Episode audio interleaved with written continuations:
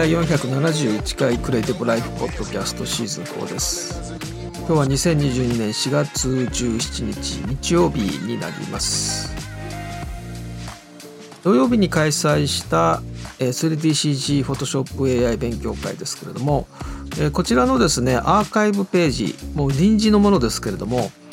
できましたのでお知らせをします。ツイッターで投稿しています。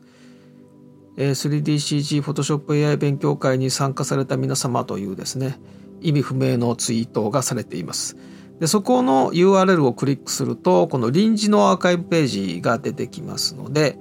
で Vimeo の動画が埋め込まれていましてパスワードを入力するような画面になっています。でこれまあ Photoshop ライブでもおなじみのですね DM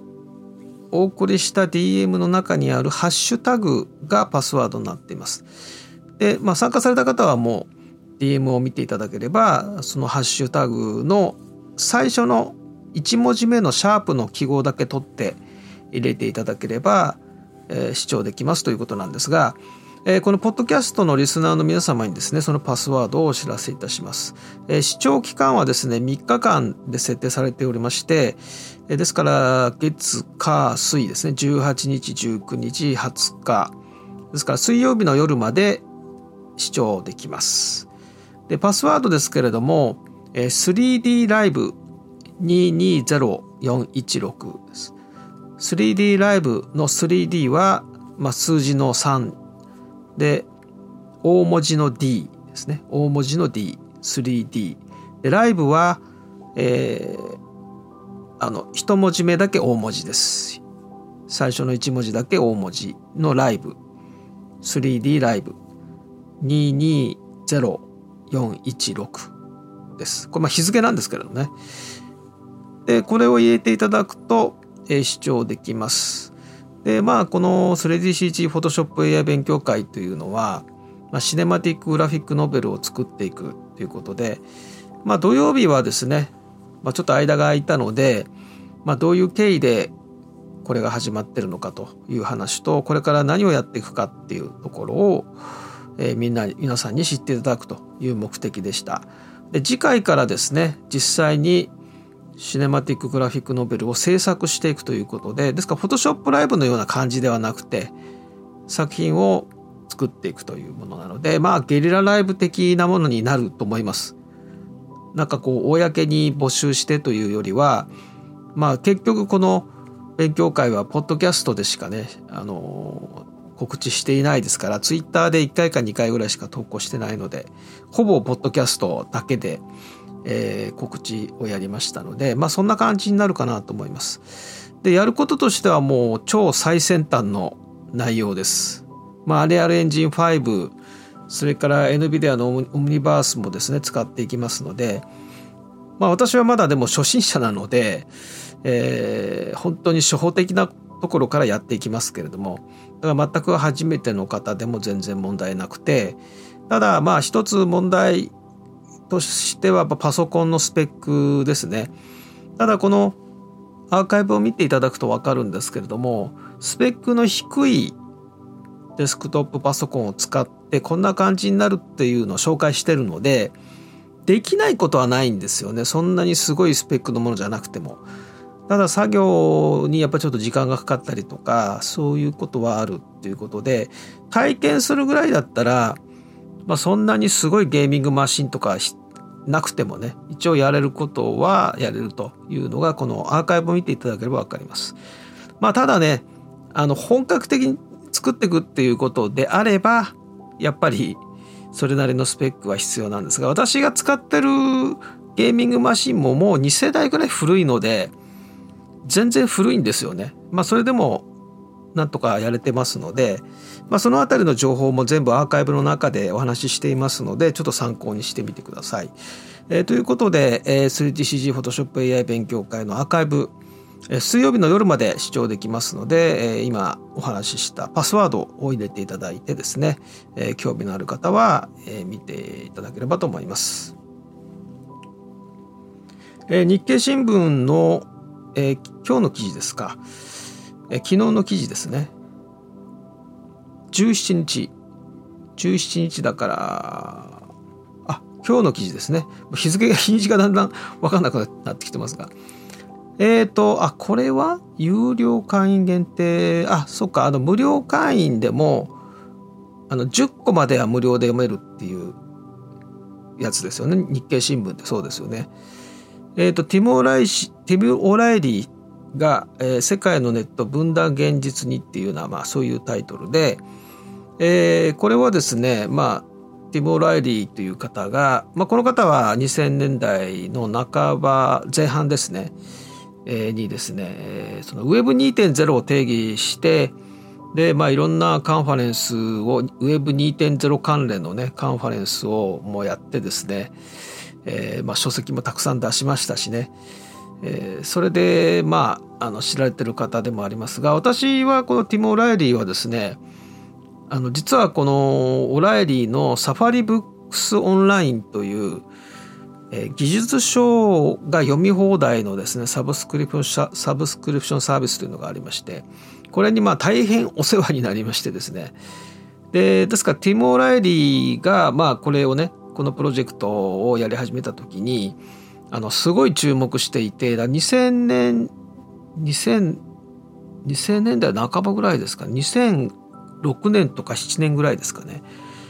で、えー、サファリブックスオンラインをすぐ契約しましてでもう図書館代わりです。もう本当にビデオ教材もあったしそれから、まあ、さっき言ったようにオライリーメディアウェブ2.0関連のカンファレンスたくさんやってましたからそういったアーカイブとかも見れましたしで、まあ、このね今お話しした記事とちょっと離れましたけれどこの記事では要するにティボー・ライリーが、まあ、この Web2.0 をね定義した頃を振り返りながら今のその Web3.0 はどうのこうのっていう記事なんですね。でまあそれはですねあまり大きな 意味を持たずというか、えー、まあそれちょっと後でお話しますけれどもこのサファリブックスオンラインオライリーのですね今もうサファリブックスオンラインっていうのはもう名前なくなりましたけれどもでこの私がちょうど一番使っていたのが2010年ぐらいだと思うんですけれども例えばねこういうことができるんですよね。あの Python の新しい書籍を参考にしたいなと思った時に、まあ、いろんな人が同じようなレベルの本を書いてるわけですね。でそれを全部比較して学べるんです。読み放題だからそのサファリブックスオンラインの中ではある本はもう全部読み放題なのでだからこれ本を購入ってことになると例えば Python のじゃあ新しい本を今5冊出てるから5冊全部買おうとかっていうならないですよね。10冊全部買おうとかっていうのはまずないですよね。で図書館にしてもですねそうですね都立中央図書館ぐらいに行かないとないですよね。そんな全部の本な Python の本全部新しいのを見るっていうことはできないですよね。かといって大きい書店であのじゃあ10冊を全部立ち読みっていうのもねそんなことはもうありえないことなんでこのサファリブックサファリブックスオンラインだとまあオンラインですからねブラウザー上で全部本が読めるようになっていて、えー、しかもねあのまだリリースされて発売されていない本まで読めたんです。これなんだっけな？えっ、ー、とねラフラフなんとかっていう、まあ、その一つのサービスなんですけれども著者があの原稿を書き始めるともうどんどんそれをねサファリブックスオンラインでアップしていくんですね。だからまだ完成してないんです。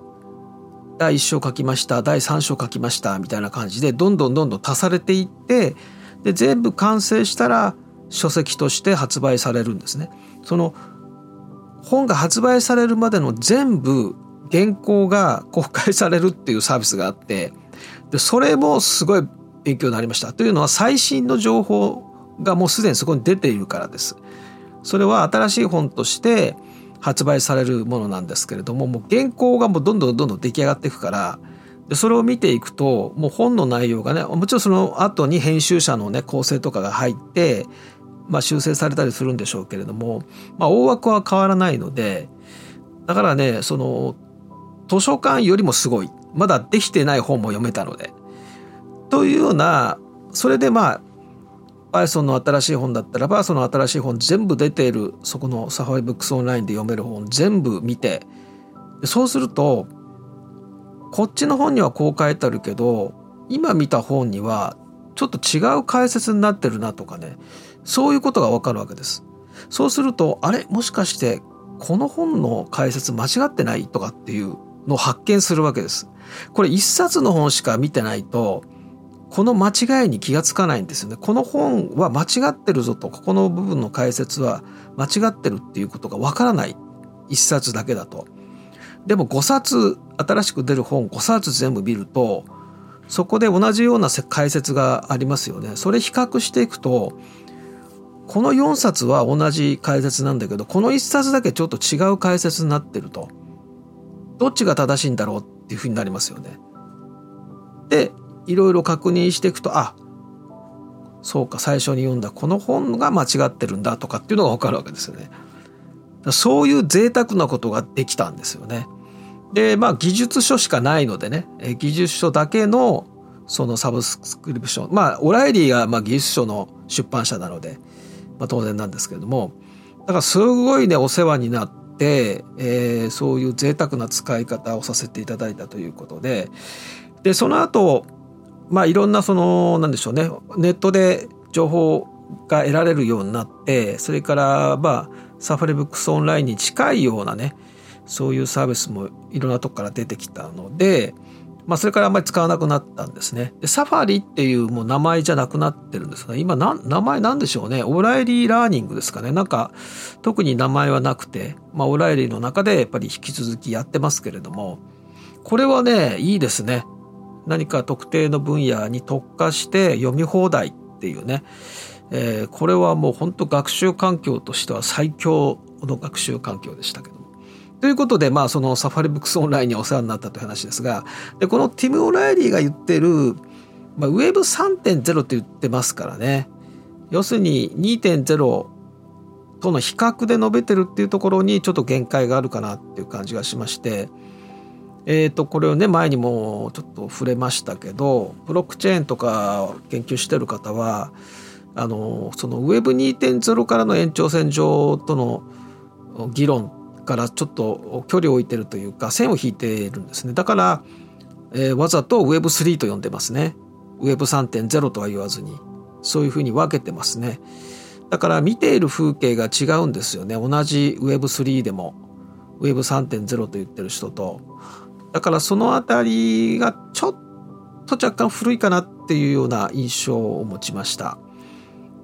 やっぱり最先端のところはもう毎日のように技術革新というか毎日ニュースが出てきてで本当にもう変化が激しいんですよね。すごいだから何が正しいとかこうなるとかっていうのはもう言えないぐらいの状況なのでだから Web3 とは何っていうのもすごい難しいわけです。そういったことで、まあ、なかなかその Web2.0 のの時のような感じにはいかないだろうなっていう感じはしましたけれども、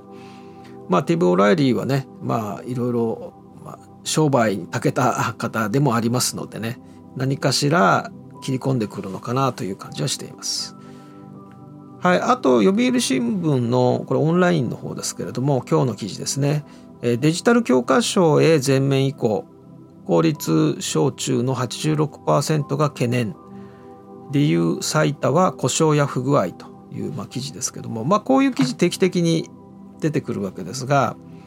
え、これはですね読売新聞が全国の公立小中学校500校にアンケートを実施したと。インターネットでアンケートを実施して329校が回答したということですね。回収率は65.8%ということで、まあ、要するに紙の教科書からデジタル教科書にま移行するということに関しての何か懸念はあるかと。まあ、当然懸念があるという、まあ、懸念があるが28%懸念がややあるが58%ということで、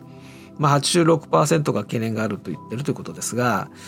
でまあ理由の一つとしてその端末の故障とかね不具合っていうのは上がってるということですね。まあこれはねやっぱり故障っていうのは本当に多いので私も私はまあその学校の中にいるわけではないんですけれどもまあ故障多いなっていう感じでは見てましたね。やっぱり個人がね独学で使う場合と教室の一斉授業で使われるものとちょっと違うのであの信じられないような故障が毎日のように起きるみたいなねどんどん壊れていくみたいなだから予備は絶対必要だしということですねでメーカーの無償修理みたいなサービスが込みになっていたりしますけど結局落下とか液体こぼれとかね要するに取り扱いが適正でなかった場合に生じた故障これ優勝になっちゃうので無償ではないんですよね。まあ、生徒がパソコンを落とすなんていうのは普通にあったりしますのでで、まあ、自治体の保証に関しても基本的に学校の敷地内の場合は、まあ、教育委員会なりの保険でカバーするみたいな感じでしょうかね。ただ敷地の外に出た場合は保護者保護者負担としている自治体も意外とあるんですよね。だから学校から例えば貸与された PC を家に持ち帰るとで学校の外に出て壊しちゃった場合っていうことはあるありえますよね。でどこが負担するかっていうことが問題になるわけですがだから保険に入ったりしてると思うんですよね。受託品賠償責任保険とかですかね。借りてるわけですからね。保護者にそういったまあ負担がかかったりするのであ面倒くさいなとだったらデジタル教科書紙の教科書の方がいいなとかっていうふうにはなりますよね。ただまあその壊すことを恐れて恐る恐るみたいな本末転倒ですからねせっかくのデジタルということですからここは難しいですね。あの個人が例えば家で親に買ってもらって自分の部屋で使うとかっていうのは全然何の問題もないことですけどもねその学校の中でということで学校のパソコンを使うという部分においてまあいろんな問題があってでそれは我々のような部外者が理想をかさ語るのとはちょっと現場は違っていてまあ、日々のですね大変な先生方の、えー、いろんなその問題に毎日対処している姿を見ておりますとですね、えー、こういったアンケートの結果もですね、えー、あながち否定できないと言いますか壊れないパソコンとかってできたらもうね最高ですけれどもね。まあでもそういうことはもうどこの国でもね